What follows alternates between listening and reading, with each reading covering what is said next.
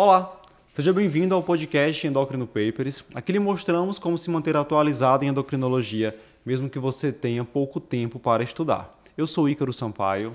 Eu sou Luciano Albuquerque. E o assunto hoje é hipoglicemia pós-cirurgia bariátrica. Como manejar?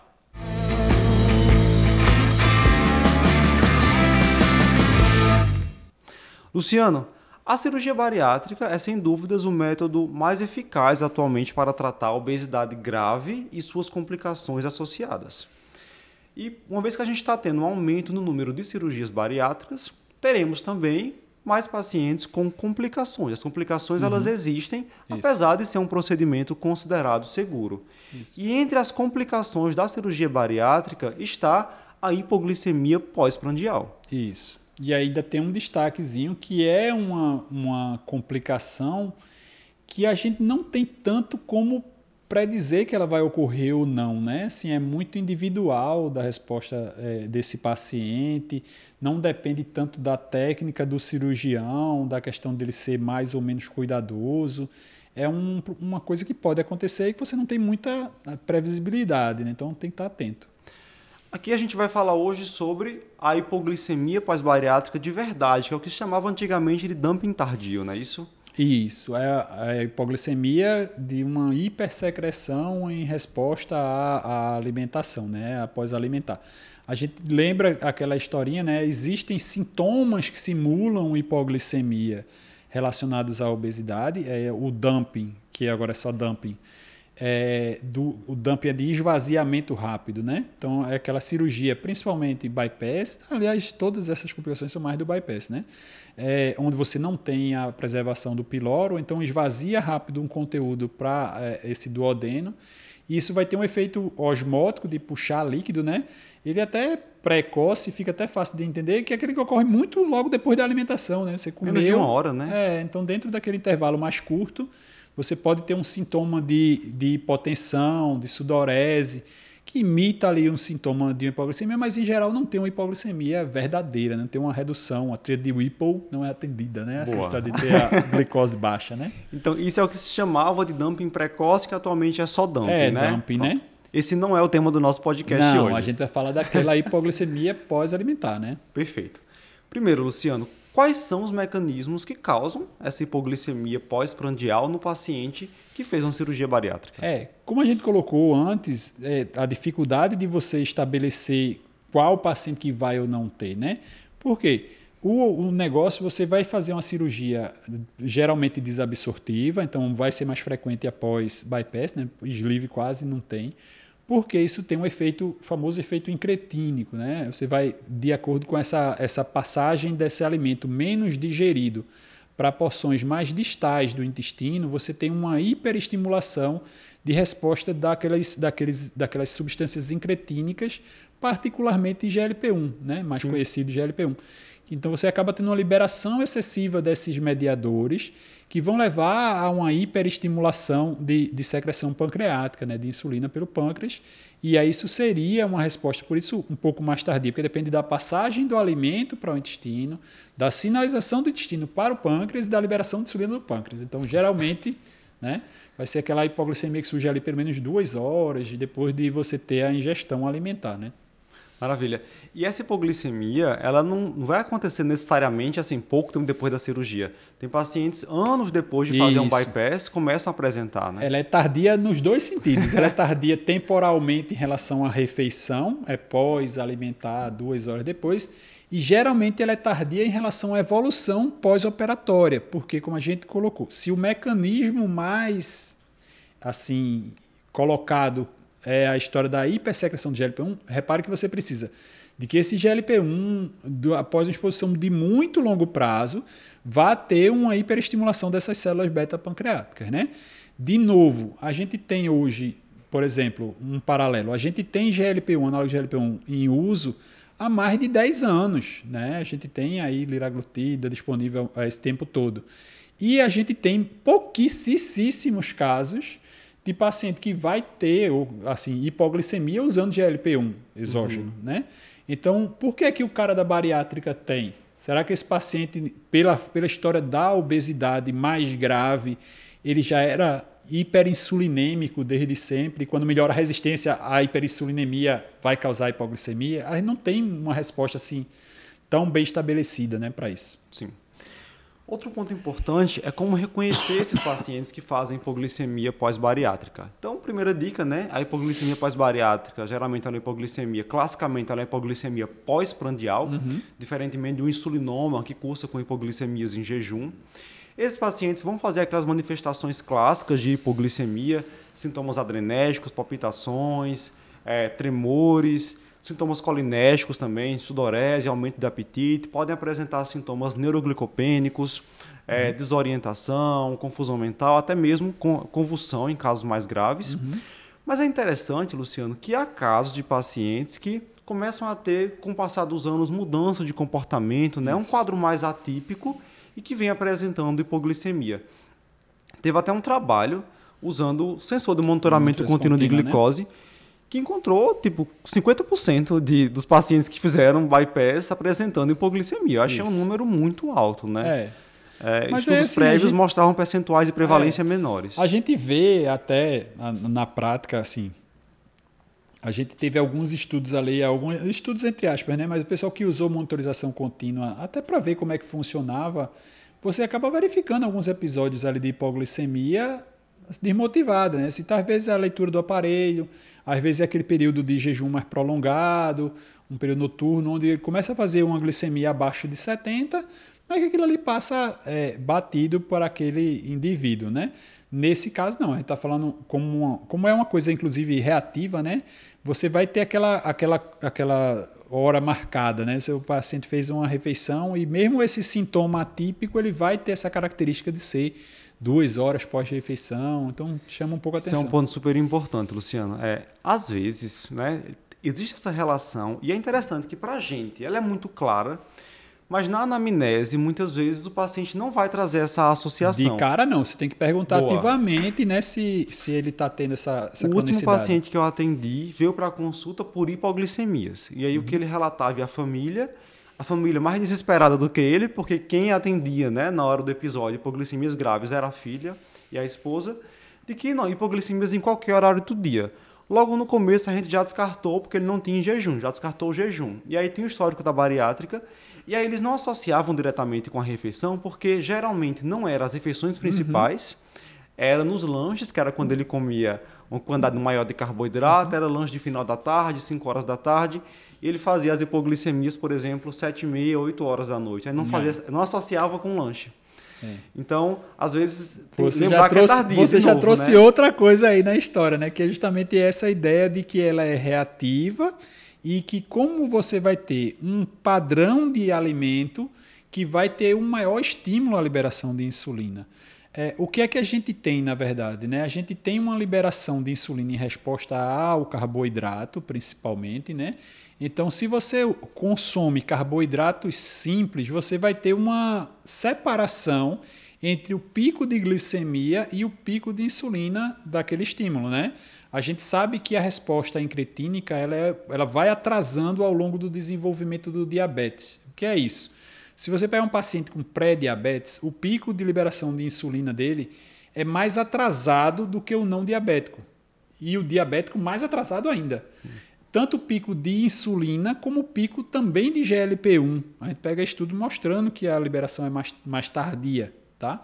Então, se você pegar um paciente que tinha obesidade grave, que mesmo que ele não fosse diabético, talvez ele tivesse alguma alteração glicêmica, a liberação de insulina dele é mais atrasada. Se você consome um carboidrato muito simples, com um índice glicêmico muito alto, ou seja, um carboidrato que é, sei lá, pão francês, ele vai ter uma, um índice glicêmico é, mais elevado, ou seja, ele vai ter muito carboidrato para pouco outro tipo de fibra ou alguma coisa insolúvel.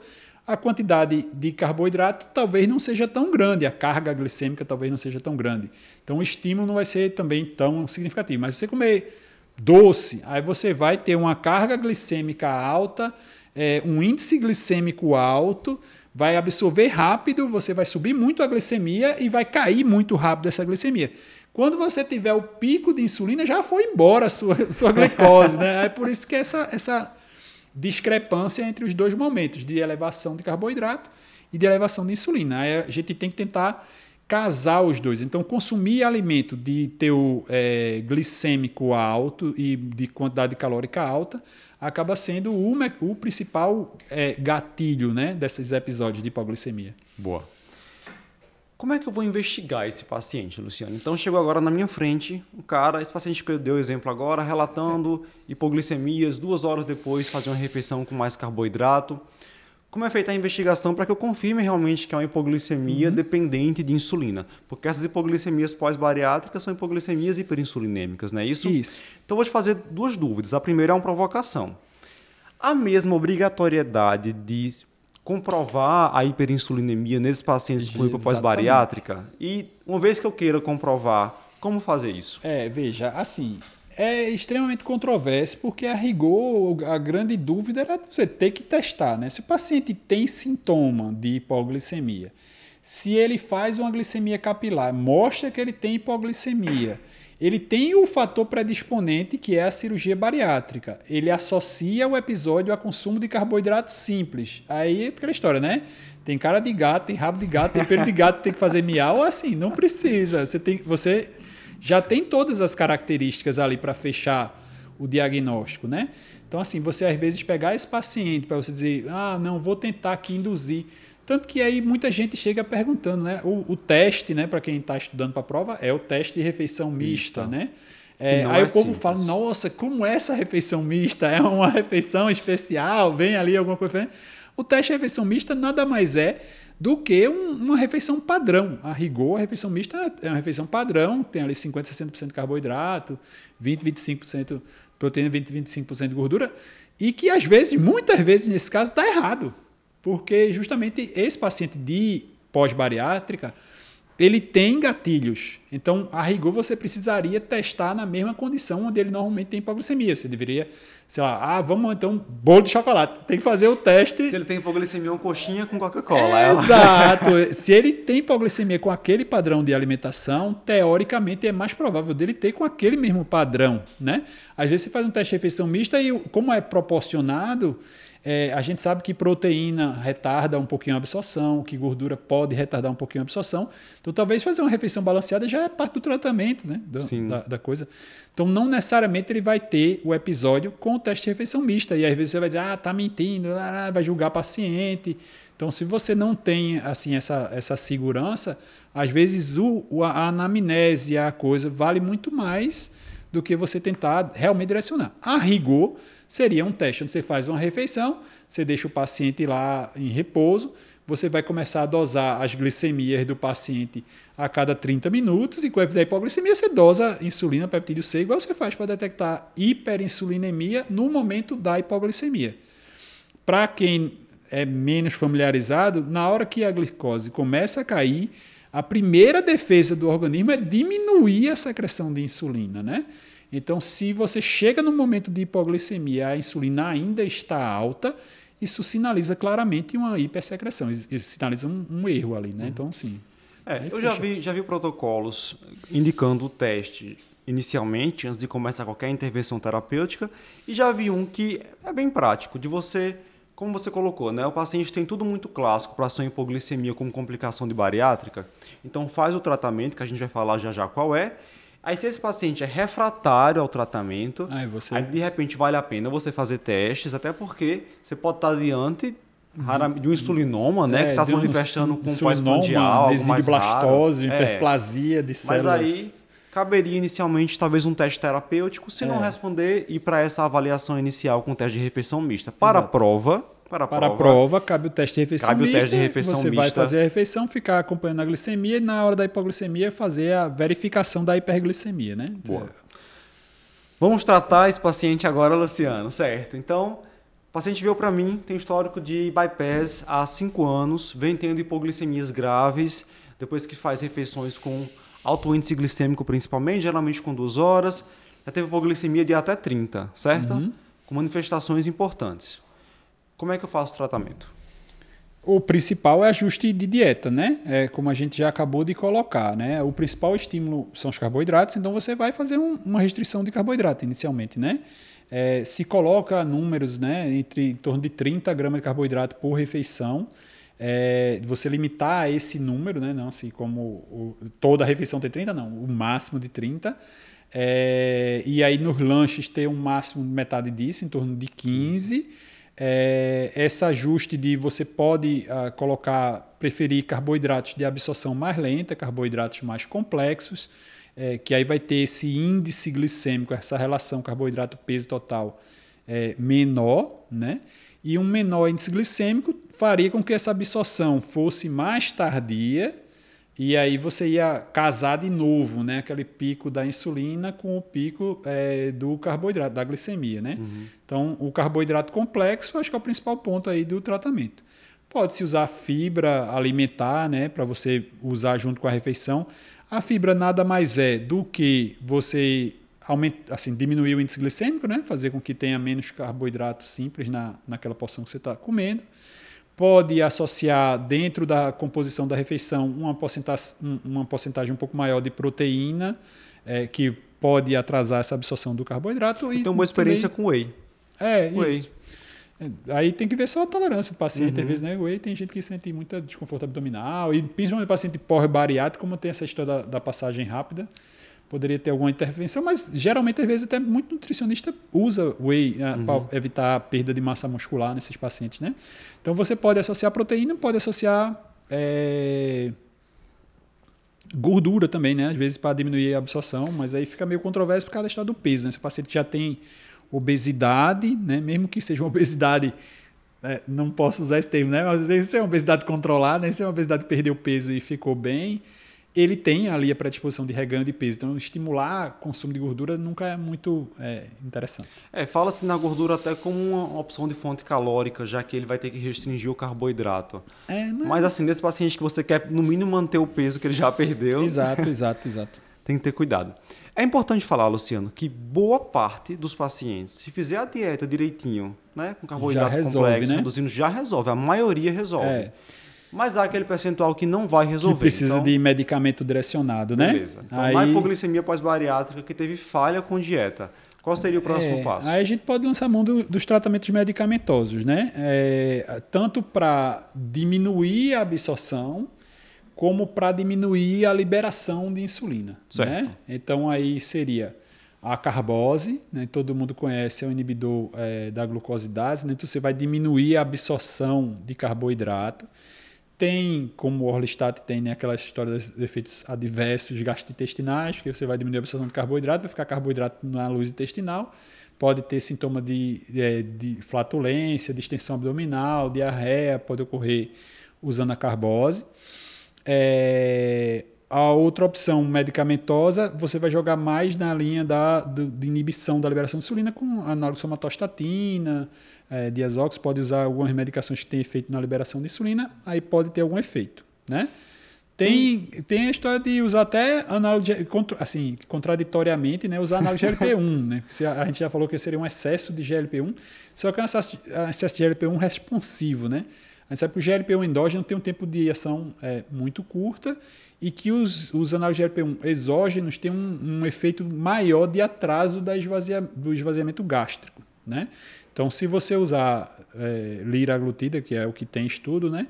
É, você vai atrasar o esvaziamento do estômago e a gente sabe que atrasando o esvaziamento do estômago, talvez você consiga de novo casar a, a liberação, a entrada de glicose com a insulina e evitar o episódio de hipoglicemia. Né? Então a, a, ideia é meio essa. Tem trabalho até com canagliflozina, né? É, para inibir a absorção intestinal de glicose. Porque o, a cana né, é um, um inibidor do SGLT2 e do SGLT1. E o SGLT1 tem mais expressão no intestino, né? Então pode diminuir a absorção de glicose também. Então é basicamente ou diminuir a absorção né? Ou diminuir a liberação de insulina. Você vai trabalhar nessas dois, nesses dois cenários. E, e tem... aí vai resolver a grande maioria dos pacientes, né? Isso. Se o paciente também falhar com o medicamento. Aí tem cirurgia ainda. Né? Você tentar fazer alguma alteração da cirurgia, talvez checar aí como é que ficou a. Conversar com o cirurgião, né? Saber como é que ficou a alça é, comum do paciente ou a alça ficou muito curta e aí talvez valha a pena você fazer alguma outra alteração para tentar resolver isso.